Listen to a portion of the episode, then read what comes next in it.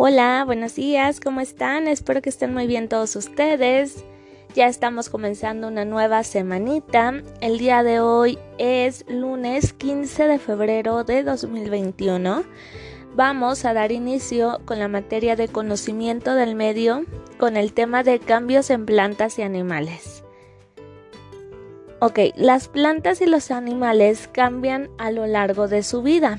Su proceso es nacen, crecen, se reproducen y mueren.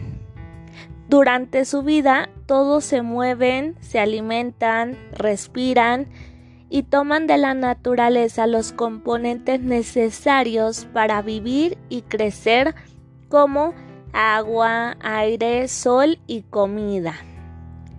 Ahora que ya sabemos esos cambios en las plantas y los animales, en tu cuadernillo yo te mandé una actividad donde la indicación dice, con apoyo del material, pega las imágenes en el lugar correspondiente. Te puse ciclo de vida de las plantas.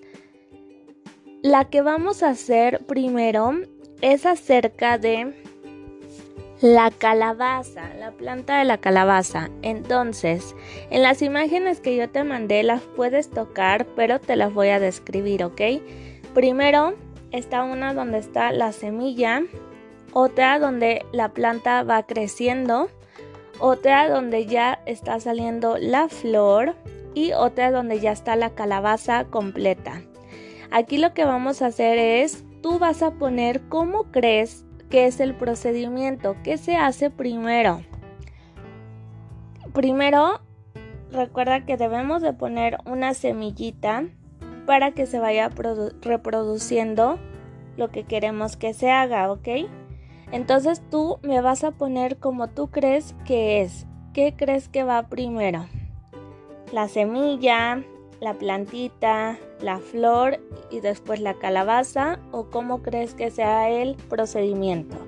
Y de igual manera te mandé uno con el ciclo de vida de la gallina, que es de los animalitos, ese es de los animales. Entonces aquí vienen imágenes de un huevo, la gallina con huevitos, una gallina y un pollito.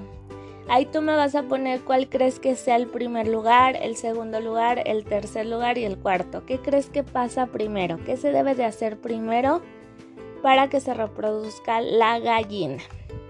¿Ok? Y esa es tu actividad por el día de hoy. Cualquier duda que tengas, recuerda que me puedes decir y yo con mucho gusto te apoyo. Que tengas un hermoso día. Te mando un fuerte, fuerte abrazo. Cuídate mucho y nos vemos la próxima clase. Adiós.